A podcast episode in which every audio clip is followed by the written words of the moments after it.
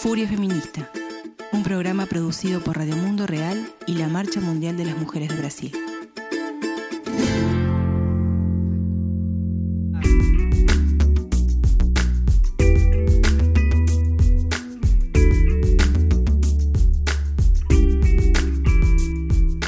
Bienvenidas y bienvenidos y bienvenidas a una nueva edición de Furia Feminista, este programa producido entre Radio Mundo Real y la Marcha Mundial de Mujeres de Brasil, en nuestra edición número 8 en este mes de mayo del año 2021. Quienes habla Azul Cordo desde Radio Mundo Real y me acompaña en esta edición Elena Celic, allí desde San Pablo, Brasil. ¿Cómo estás, Elena? Hola Azul, hola a todas y todos que nos escuchan. Bueno, en esta edición vamos a estar abordando un tema que nos preocupa muchísimo, que es el acceso a las vacunas, pero pensando a las vacunas en esta pandemia de coronavirus como parte de lo que tiene que ser el acceso y el ejercicio al derecho a la salud, ¿no? En todo el mundo, que no, no se sostiene solo con las vacunas, pero que es una parte importante, por lo menos para disminuir, sino frenar la pandemia y como sabemos este acceso está siendo muy desigual en los países. Además, en este contexto, las mujeres se ven, por supuesto, muy afectadas. Son la mayoría que están en, en lo que decimos la primera línea de asistencia sanitaria, si pensamos, por ejemplo, en las enfermeras y en las cuidadoras. También las limpiadoras, sin las cuales los hospitales, los puestos de salud y las residencias para personas mayores no pueden funcionar. Somos también mayoría en la agricultura familiar, en los campos y también en los trabajos en los mercados donde se venden los alimentos. Estamos presentes en casa, cuidando a nuestros hijos y somos quienes guiamos aquellas clases que se siguen tomando en la educación, aunque se haga virtualmente. Somos responsables del cuidado del hogar y de la familia extensa, sin descuidar en todo esto nuestros trabajos remunerados para generar ingresos. Las mujeres también son mayoría en las escuelas, donde las profesoras, las cocineras y las limpiadoras se ven obligadas a volver a trabajar sin una vacuna que haya llegado para todas y sin que la pandemia haya terminado. Las mujeres entonces somos mayoría en los trabajos precarizados y somos esenciales para la sostenibilidad de la vida. Sí, y si ustedes se acuerdan, en nuestro último programa hablamos justamente de la economía feminista y de cómo el trabajo realizado por las mujeres es fundamental para sostener la vida. Entonces hoy, en este programa del mes de mayo, queremos profundizar este tema entrando en el debate acerca de las vacunas. Sí, en un contexto además donde la pandemia de coronavirus profundiza las crisis sistémicas provocadas por el sistema capitalista, las vacunas contra la COVID-19 aparecen, como decíamos, como una herramienta eficaz para reducir la enfermedad, ni más ni menos. Pero mientras, por ejemplo, en Miami, en los Estados Unidos, se vacuna hasta en las playas, en la India vemos imágenes donde la escasez de vacunas profundiza el récord diario de muertos, como también ocurre en otros países de la región en América Latina, sin ir más lejos, el caso de Brasil. Por eso de esta situación no escapa América Latina y el Caribe. De los 33 países que conforman esta región, al día de hoy solo 7 tienen negociada la compra de vacunas para un 70% de la población en este año 2021. Sí, es terrible como esta desigualdad que es puesta por la distribución desigual de las vacunas costa la vida de tanta gente. Delante de todo eso, defender la sostenibilidad de la vida, la reorganización del cuidado de manera amplia, es una tarea feminista, porque sabemos que en esta sociedad capitalista, heteropatriarcal, racista, colonialista, el capital está por encima de la vida. Y por eso ahora mismo las empresas transnacionales están beneficiando de las vacunas, que es un producto esencial para proteger las vidas. Nosotros de la otra parte estamos luchando para que las vacunas y la salud estén libres de patentes y de propiedad intelectual que solo sirven para monopolizar la producción por el mercado, enriquecer a unos pocos y recortar el derecho a la salud. Y en este episodio de Furia Feminista vamos a estar hablando de dos modelos de desarrollo, producción y distribución de vacunas. Por un lado, el COVAX, que es muy conocido porque a nivel mediático se le ha dado bastante cobertura. En realidad es conocido por su nombre, no sabemos bien cómo funciona y de eso nos vamos a encargar de aclararle a la audiencia de Furia Feminista de qué se trata este órgano mundial formado por entidades estrechamente vinculadas al Foro Económico Mundial y a la Fundación Bill y Melinda Gates, además de tener en su conformación a representantes de las corporaciones farmacéuticas y financieras transnacionales. La premisa del COVAX es marginar a los gobiernos y al bien común, insertar directamente los intereses empresariales en el proceso de toma de decisiones a nivel mundial y opacar así también la rendición de cuentas que deberían hacer por los millones y millones de dólares que manejan en su presupuesto. Para aclarar mucho más este panorama de, de qué va el COVAX, entrevistamos a Leticia Paraño de Olivera, que es coeditora de un informe sobre COVAX que publicó a comienzos del mes de abril Amigos de la Tierra Internacional junto al Transnational Institute, conocido también como TNI.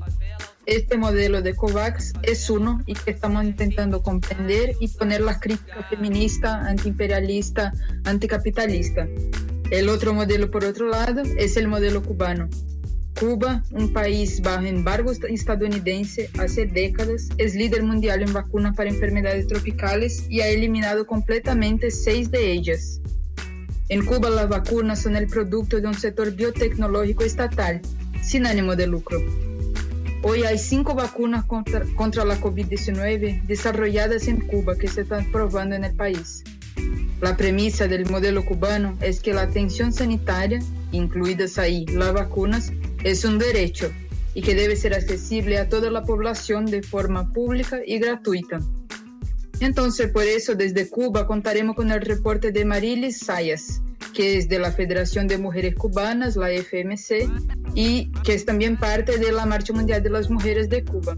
Marilis en el reporte analiza un poco cómo se está dando el desarrollo de la vacuna Soberana 2 y también en quiénes y cómo ha recaído el trabajo de cuidados en pandemia en la isla. ¿Quién va a detenerte? ¿La muerte, la edad o la idea? ¿Quién va a detenerte? Antes que histéricas, históricas. Entrevista en Furia Feminista. ¿Quién va a detenerte? Entonces, Elena, como una pregunta que nos ha guiado en la producción de este programa de Furia Feminista es cómo hacemos para llegar a una vacuna de COVID-19 que esté al alcance de las comunidades y pueblos del sur global de manera rápida, segura, a bajo costo, sin discriminación política, de clase o de género. El mecanismo COVAX se ha presentado a nivel mediático y también por parte de varios gobernantes como una solución equitativa, rápida y segura, ¿no? Se vende así mediáticamente, eh, supuestamente para garantizar el acceso a las vacunas a los pueblos del sur global. Pero como sabemos, hoy en día no ha funcionado de esta manera. Más bien es una muestra más de cómo las corporaciones transnacionales, en este caso las farmacéuticas y fundaciones multimillonarias, se apropian otra vez de la gobernanza e incluso desplazan, por ejemplo, a las Naciones Unidas como organización multilateral que debiera garantizar el cumplimiento al, acceso a los derechos humanos como la salud y la vida. Podemos decir así que el COVAX es un fondo global que maneja el financiamiento para la compra de vacunas contra la COVID-19. Desde su directorio se decide también a qué sectores de la industria médica y a qué empresas farmacéuticas se les van a dar concesiones para fabricar las vacunas. Y pensando en quienes lo integran, se puede decir que es un órgano mundial de múltiples partes interesadas, lo que puede acarrear riesgos sanitarios y políticos para los países en desarrollo y el multilateralismo. Esto está afirmado en el reciente informe que publicó Amigos de la Tierra Internacional junto al TNI, como decíamos hace minutos, y para hablar de este informe recibimos a Leticia Paraños, que es coordinadora del programa de justicia económica y resistencia al neoliberalismo de Amigos de la Tierra, que fue editora del informe. Lo primero que queremos preguntarle a Leticia es qué significa hablar de múltiples partes interesadas. Un primer punto que me gustaría muchísimo señalar, lo que es este término que está eh, ganando fuerza en muchas partes, que se llama y múltiples partes interesadas. Eh, algunos llaman de multilateralismo privado, en inglés multi-stakeholders, que es la cooptación empresarial. Porque en realidad COVAX, como bien llama atención nuestro informe, es no solamente un riesgo sanitario, no solamente deberíamos estar atentas para el riesgo por toda la situación del COVID, pero también porque es un paso más en la captura de la gobernanza global, porque él nos da pistas de cómo el capital no hace cuarentena. Y eso queda muy claro porque incluso fueron los sectores de la salud que más eh, obtuvieron ganancias en la crisis del COVID, pero también en espacios de gobernanza global están caminando a pasos largos. Y esta estrategia de COVAX es una estrategia de múltiples partes interesadas, o sea, es un mecanismo, es una entidad que forma parte de una estrategia para controlar la gobernanza global, para sacar fuerza de la sociedad civil y poner agentes privados, entidades privadas para tomar decisiones. Recordemos que COVAX es una asociación público-privada que está integrada por la Coalición para la Promoción de Innovaciones en Pro de la Preparación ante Epidemias, CEPI, la Alianza Mundial para las Vacunas e Inmunización, Gavi, ambos espacios donde además la Fundación Gates tiene un peso muy fuerte que viene marcando la agenda para el desarrollo de las vacunas a nivel mundial. También el COVAX está integrado por UNICEF, por la Organización Panamericana de la Salud y por la Organización Mundial de la Salud, la OPS y la OMS.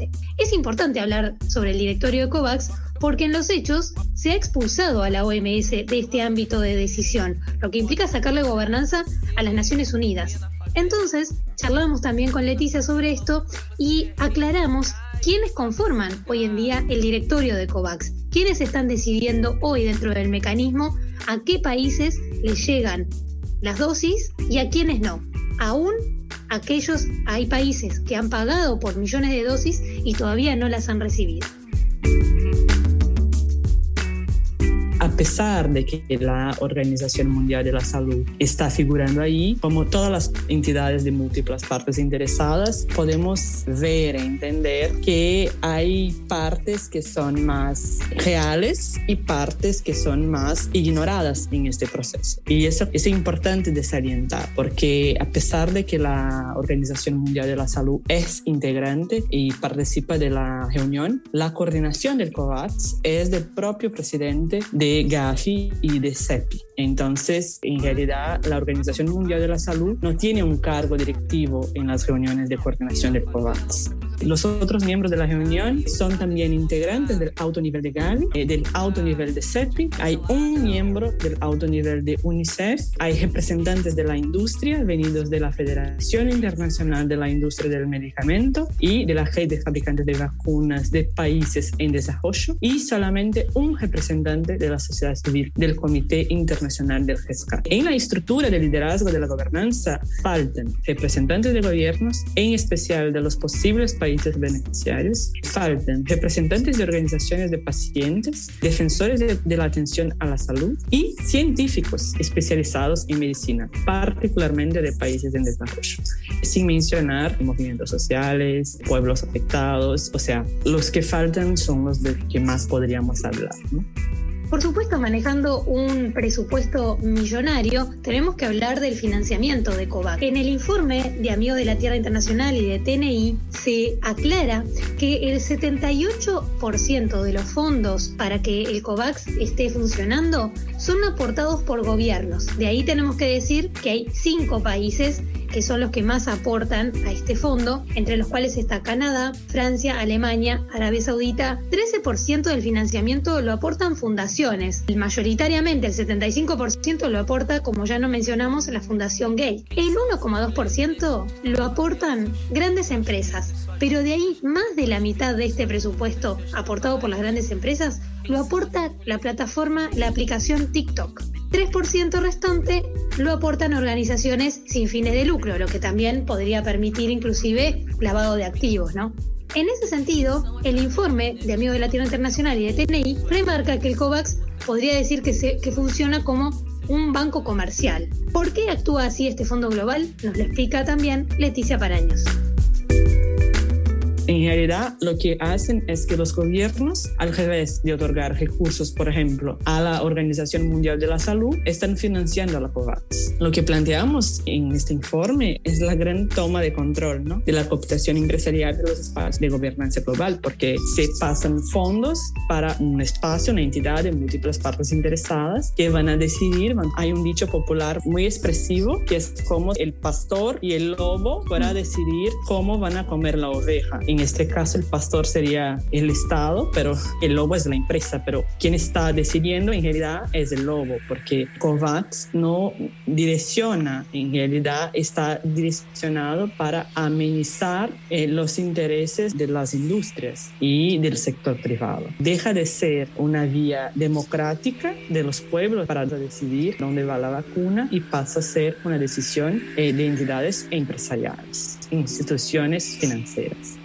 Como hablábamos del financiamiento de COVAX y de que un poco más del 1% lo aportan grandes empresas, entre ellas TikTok, con un alto porcentaje en este aporte, más de la mitad, nos llamó la atención este dato, ¿no? Pensando además en la centralidad mediática que tiene también, por ejemplo, la figura de Bill Gates con su fundación al marcar en la agenda cuándo y cómo se producen qué vacunas y para qué países, pero también con este manejo, obviamente, de los medios masivos de comunicación, de las plataformas, de las aplicaciones.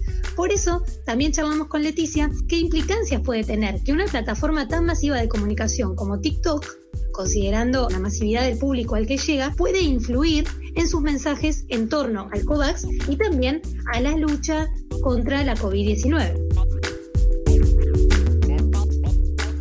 Tenemos que hablar del poder de los medios de comunicación. ¿Qué están hablando en TikTok, no? ¿Quiénes están haciendo un trabajo de comunicación acerca de lo que es COVAX y de lo bueno que es COVAX? Porque lo que están mediatizando sobre COVAX es de que es la solución para la equidad de las vacunas, la manera más buena de las empresas, o sea, la industria eh, va a traer las soluciones para la crisis del COVID a partir de esta distribución equitativa, sin discriminación de clase, de género. O sea, sería una buenísima solución si no fuera todos los intereses por detrás que están siendo gestionados por empresas transnacionales. O sea, no quieren hablar de quiebra de las patentes, no quieren hablar de propiedad intelectual, no quieren hablar de que están beneficiando algunas empresas, quieren hablar simplemente de que ellos están salvando la gente, el sur global del virus de COVID. Por eso que están poniendo plata ahí también, para hacer lo que siempre hacen las empresas, el centro del sistema de acumulación capitalista, ¿no? Están haciendo un eslogan de responsabilidad social corporativa, están aprovechando la crisis para aumentar sus ganancias, lo que siempre hicieron.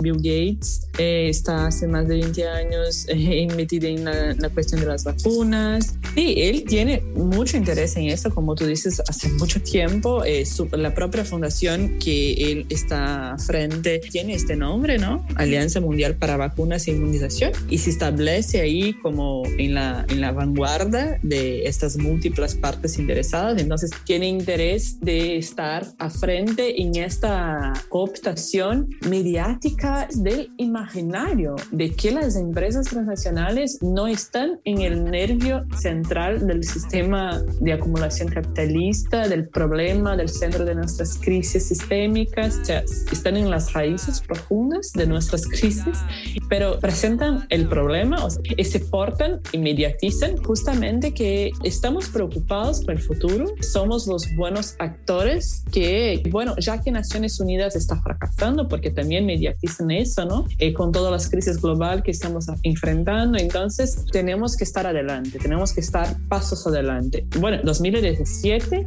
eh, ya estaban hablando de la necesidad de crear un plan para solucionar epidemias futuras, ¿no? Es poner las transnacionales, el capital transnacional y los mercados financieros como la gran solución para la crisis y no al revés, y no justamente lo que peleamos y, y, y tenemos ya análisis y trabajo justamente al contrario, de decir que están en las causas estructurales, están en la raíz del problema, que solamente vamos a salir de eso si desmercantilizamos la vida y si desmercantilizamos la política y si buscamos eh, un proyecto político que ponga la vida en el centro. Es una disputa del imaginario, es una disputa en la arena política en contra de las transnacionales en todos los aspectos. Y creo que es justamente este es, el peligro del COVAX. No es solamente un riesgo sanitario, lo que ya, ya es sumamente importante, pero también es un riesgo de cómo se avanza en tomar forma este tipo de multilateralismo, de toma de control, en decidir sobre la vida de la gente,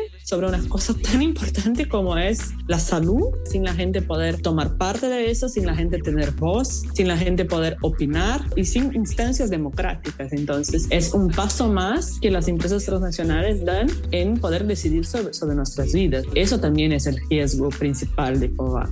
Además del análisis que hicimos con Leticia Paraños de Amigos de la Tierra sobre cómo funciona este mecanismo COVAX, no podemos dejar de mencionar que en las últimas semanas se fortaleció una campaña mundial que se llama Liberen las patentes. La habrán visto sin dudas en redes sociales, quizás hayan leído los comunicados que emitieron distintas organizaciones de derechos humanos, organizaciones sociales, movimientos para apoyar esta campaña. Entonces le preguntamos a Leticia qué opinaban sobre esta campaña y también cuál sería la mejor manera de garantizar que todo el mundo tenga acceso a las vacunas y por lo tanto también que se cumpla el derecho a la salud, ejercer una soberanía sanitaria y controlar a las empresas transnacionales en la gobernanza de los sistemas de salud mundial. Escuchamos a Leticia. Es lógico que COVAX reduce la respuesta a las necesidades de atención de la salud, a la capacidad de comprar, en este caso las vacunas, a sus propietarios legítimos, por así decir, entre comillas, ¿no? Como creemos que la salud es un derecho y no una mercancía, somos siempre en contra de la propiedad intelectual y por la quiebra de las patentes. En este momento hay una propuesta en el ámbito de la Organización Mundial del Comercio, encampada por India y Sudáfrica, de suspender los derechos de propiedad intelectual de manera temporaria mientras hay una pandemia. Y eso es sumamente importante que todos los países apoyen a Sudáfrica y a India, porque las patentes les dan a las corporaciones farmacéuticas transnacionales el poder de determinar cuáles países reciben o no la vacuna. Entonces, sin las patentes, muchos otros laboratorios podrían producir vacunas, aumentando la disponibilidad de este insumo fundamental para evitar muertes globalmente. Desde una perspectiva de los derechos humanos, la estructura para coordinar la distribución de un bien mundial debería incluir a los gobiernos de los países receptores, a representantes de organizaciones profesionales, estos países y a representantes de los movimientos sociales, a los pueblos que son eh, los beneficiarios previstos y también a demás órganos intergubernamentales relevantes. Y debería estar garantizada una distancia de los intereses comerciales de la industria de las vacunas para que justamente no pasara algo que está pasando con COVAX, que o sea, fondos públicos e inversión privada mismo se convierta a, a atender intereses capitalistas y no a intereses de la propia salud pública, ¿no? Eh, es necesario fortalecer la movilización y resistencia contra el COVAX, porque no representa respuestas para la crisis sanitaria, porque es un riesgo político para todas nuestras luchas contra las transnacionales en todos los sectores. Y bueno, hablando a nivel más profundo, como amigos de la tierra y en alianza con las compañeras de la Marcha Mundial de las Mujeres, especialmente en este Día de Acción Global en contra de las transnacionales, pero en todos los días en realidad, decimos que es necesario y urgente desmercantilizar la salud y la vida de nuestros pueblos, pues fue esa mercantilización y el proyecto político basado en la acumulación capitalista, patriarcal y racista que nos hizo llegar a las múltiples crisis que hoy vivimos. Tenemos que nos fortalecer en alianzas con quienes compartimos un proyecto político común que ponga la esperanza con solidaridad feminista, internacionalista y desde un ambientalismo popular. Este 5 de mayo, el presidente de Estados Unidos, Joe Biden, expresó que su gobierno está dispuesto a abrir las patentes para el caso de los fármacos de COVID. De esta manera, cambia la postura que este país compartía con otros países ricos, mayoritariamente europeos, que se oponen a liberar las patentes. Quizás Biden haya escuchado que la mayoría de la población estadounidense apoya la exención de patentes para la producción de la vacuna contra el COVID-19. Sin embargo, la carta enviada por la embajadora Catherine Tai, anunciando que Estados Unidos participará activamente en las negociaciones en la OMC para que esto suceda, deja en claro también que, de todas formas, apoyan las protecciones a la propiedad intelectual. Llevamos un año de pandemia y todavía hay 130 países que no comenzaron sus campañas de vacunación. Y esto tiene que ver, sin dudas, con la falta de acceso a estas vacunas, con no poder pagar ni las dosis ni las patentes para producirlas. Solo 10 países concentran el 80% de las dosis. Entonces nos preguntamos, ¿de qué sirve inmunizar a toda una población y tener dosis de sobra, como pasa en varios países del norte global, si la pandemia no se acabará a este ritmo hasta 2023, cuando el resto del mundo recién pueda comenzar a vacunarse? Por eso decimos que debemos buscar cuanto antes soluciones desde los pueblos y para los pueblos. Y algo de eso es lo que viene en el siguiente bloque de Furia Feminista. Una revolución dentro de la revolución. Cuba Feminista. Opiniones desde la isla.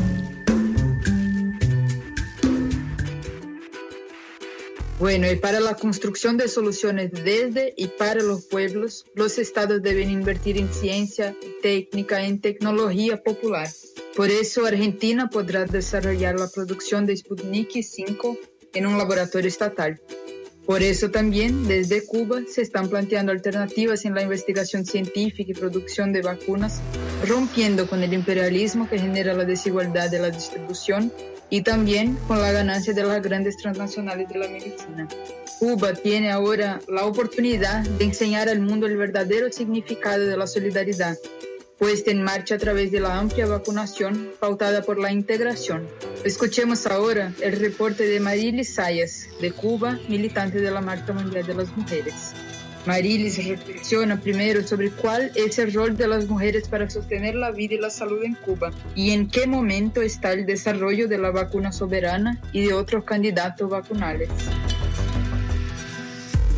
Hablar del rol de las mujeres cubanas para sostener la vida y la salud va más allá del proceso de la pandemia que llevamos aislados, separados, conteniendo todo un proceso de enfermedad que ha afectado todos los rincones del mundo. Hablar del rol de las mujeres de Cuba sosteniendo la vida y la salud de una mujer que además se ha sumado a la vida y a la construcción de la sociedad junto al hombre. Una mujer que desde esas posiciones defiende cada uno de sus derechos. Una mujer que se ha empoderado. Una mujer que es graduada universitaria, una mujer que además hoy es el mayor por ciento de los científicos en Cuba, el mayor por ciento de los abogados en Cuba, de las maestras y maestros en Cuba. Es hablar también de una mujer que en tiempos de COVID no solo cuidó a su familia, sino que se, se fue a las calles a pesquisar enfermos, a buscar enfermos, que se dedicó a la producción de nasobucos para repartir en las comunidades, pero también una mujer que se quedó en los centros de investigación durante horas para encontrar la cura de la COVID-19. Y es por eso que hoy, con un tremendo orgullo, también las cubanas podemos decir que entre los líderes de los cinco candidatos vacunales en Cuba, las mujeres están presentes.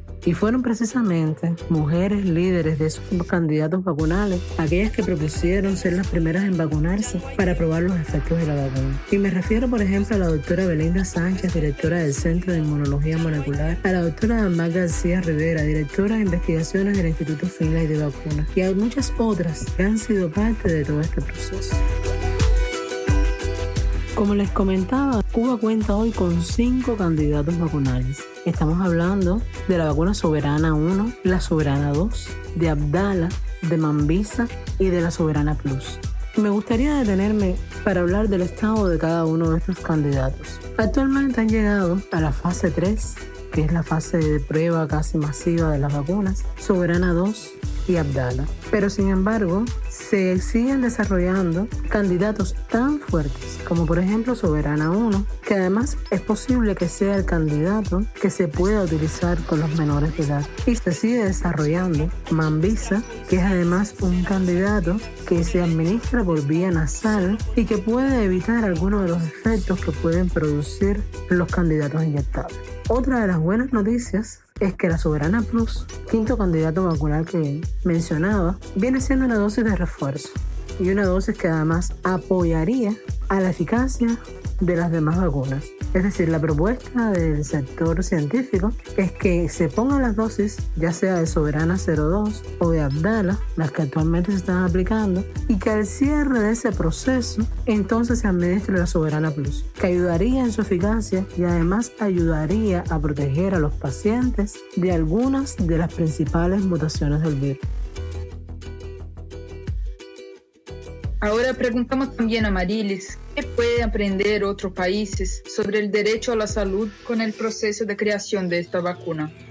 Uno de los pilares fundamentales de la revolución cubana es el derecho a la salud. Ha sido una conquista defendida en todos los momentos desde el año 1959, porque además era de aquellas eh, demandas y necesidades que tenía el pueblo antes de la revolución. Y precisamente por eso, durante estos 60 años, se han creado condiciones para, a pesar de todo, y digo a pesar de todo porque no puedo dejar de referirme al injusto y criminal bloqueo de los Estados Unidos contra Cuba, para que a pesar de todo Cuba cuente con las condiciones para la creación de estas vacunas. Cuba tiene una larga historia de vacunas del todo el espectro vacunal de los niños en Cuba, que son alrededor de 18 vacunas, Cuba produce más de 10. Quiere decir que además tiene experiencia en esa producción de vacunas. Cuba ha ido creando condiciones para ellos, centros de investigación y además ha ido garantizando y actualizando su infraestructura. Y cuando estoy hablando de Cuba no podemos dejar de mencionar que todo esto fue una idea de Fidel. Cuando uno se acerca a cada uno de estos centros, no pueden dejar de mencionarlo como la primera realidad. Gracias a Fidel, que para lograr una salud justa para un pueblo, lo primero que había que, que democratizar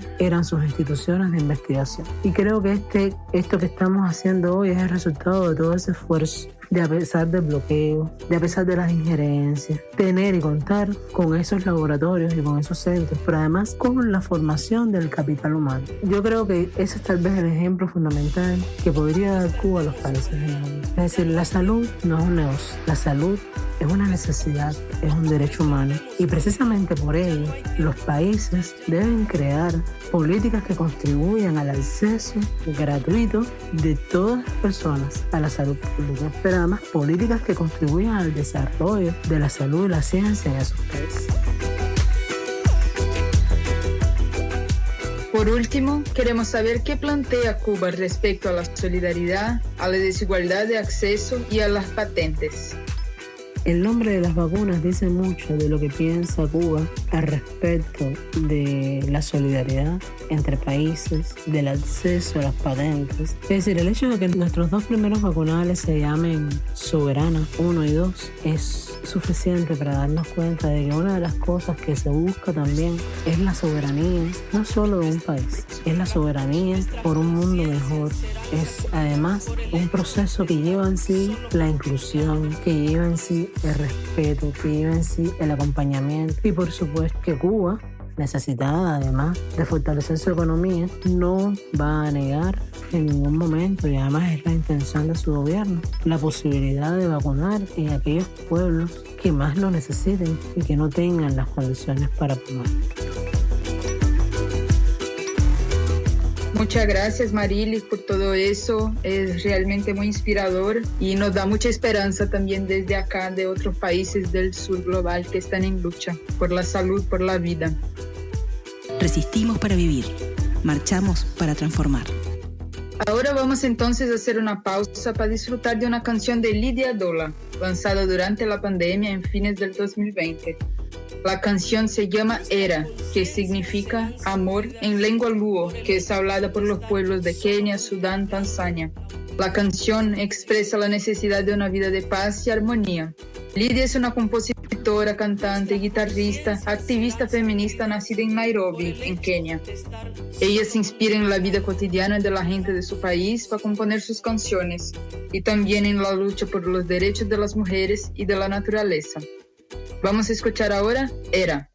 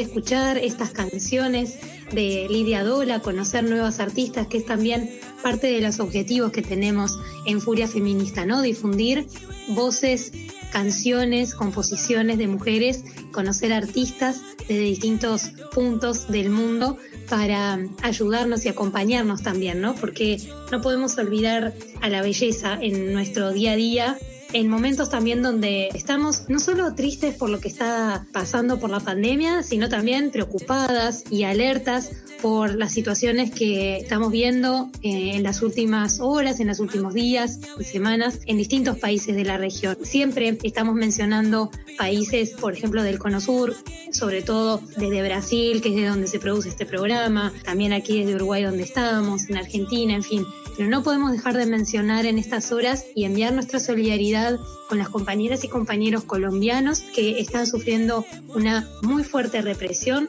por parte del gobierno de Iván Duque, desatada mucho más después del paro nacional del 28 de abril en distintas ciudades, como hemos visto en su capital en Bogotá, en Cali, en Bucaramanga, pero sabemos que la situación en Colombia y esta represión, la militarización y la paramilitarización está presente desde hace muchísimos años y se ha recrudecido al no cumplir con los acuerdos de paz. Así que no podemos dejar de enviar nuestra solidaridad a las compañeras y compañeros.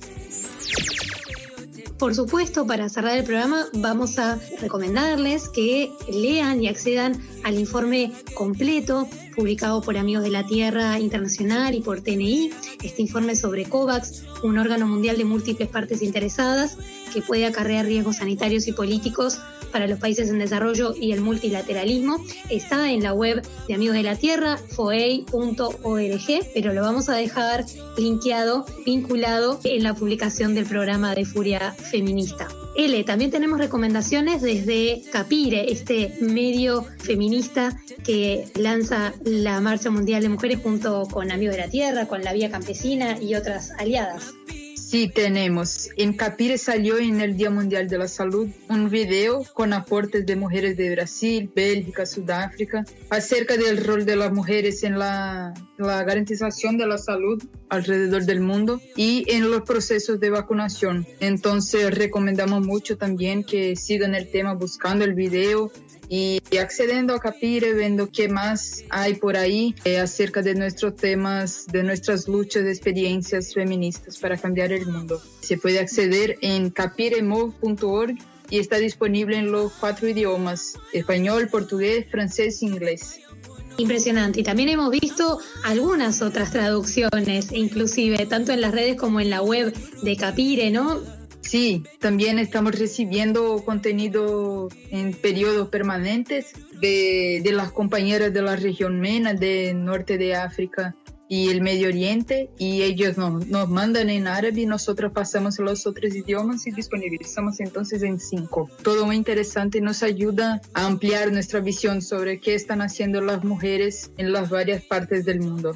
Bueno, y sin dudas tenemos que recomendar e invitar a la audiencia a que acceda a todos los contenidos que sabemos que son de libre acceso en Radio Mundo Real, en español y en inglés. Eh, Radio Mundo Real tiene su web que es rmr.fm y allí también para seguir inclusive con el tema de la vacuna tenemos una entrevista a la abogada Sangueta Shashikant que es de la red del tercer mundo que profundiza mucho más en esta discusión que se está dando en la Organización Mundial del Comercio para apoyar la liberalización de patentes, ¿no? Una propuesta que comentaba Leticia Paraños trae en Sudáfrica y la India. Pero hay otros contenidos, tenemos entrevistas a defensoras de los territorios, campañas también en las que somos parte. Recomendamos también que vean la película que sacó la Vía Campesina, que se llama Formando en Movimiento. Bueno, muchos contenidos que como siempre pueden escuchar y también descargar y reproducir en sus medios comunitarios. Bueno, hay muchas cosas que buscar. Es muy importante que todas y todos busquen y vean las cosas, escuchen, porque son producciones de comunicaciones populares desde los movimientos. Es una perspectiva que tenemos que, darle fuerza, darle ganas de, seguir. Les llamamos también a leer el último boletín de la Marcha Mundial de las Mujeres en las Américas y a seguir nuestras redes sociales. La Marcha de Brasil está por ahí en las redes todas como Marcha Mujeres con LH y los perfiles internacionales están como World March of Women en inglés. Y de la radio azul y la radio la pueden encontrar en Twitter como arroba Radio Mundo Real y en Facebook eh, arroba rmr.fm. Así que bueno, Elena, un placer haber podido grabar una nueva edición de Furia Feminista. También les invitamos a reproducir y compartir estos contenidos que están en esta versión en español y en otra versión en portugués. En español estuvimos transmitiendo Azul Cordo y Elena Celic con la edición de Eduardo Matioli y en portugués, ¿quiénes nos acompañan, Elena? En portugués estarán Fabián Oliveira y Patricia Corners. Así es, así que bueno, nos despedimos hasta una próxima edición. Esperamos que todas estas reflexiones y, profundizar este conocimiento en torno al mecanismo de COVAX, pero también conocer cómo está la experiencia en Cuba desarrollando esta vacuna soberana y con soberanía, esperamos que les haya servido. Les mandamos un abrazo a todos los territorios de donde estén escuchando Furia Feminista.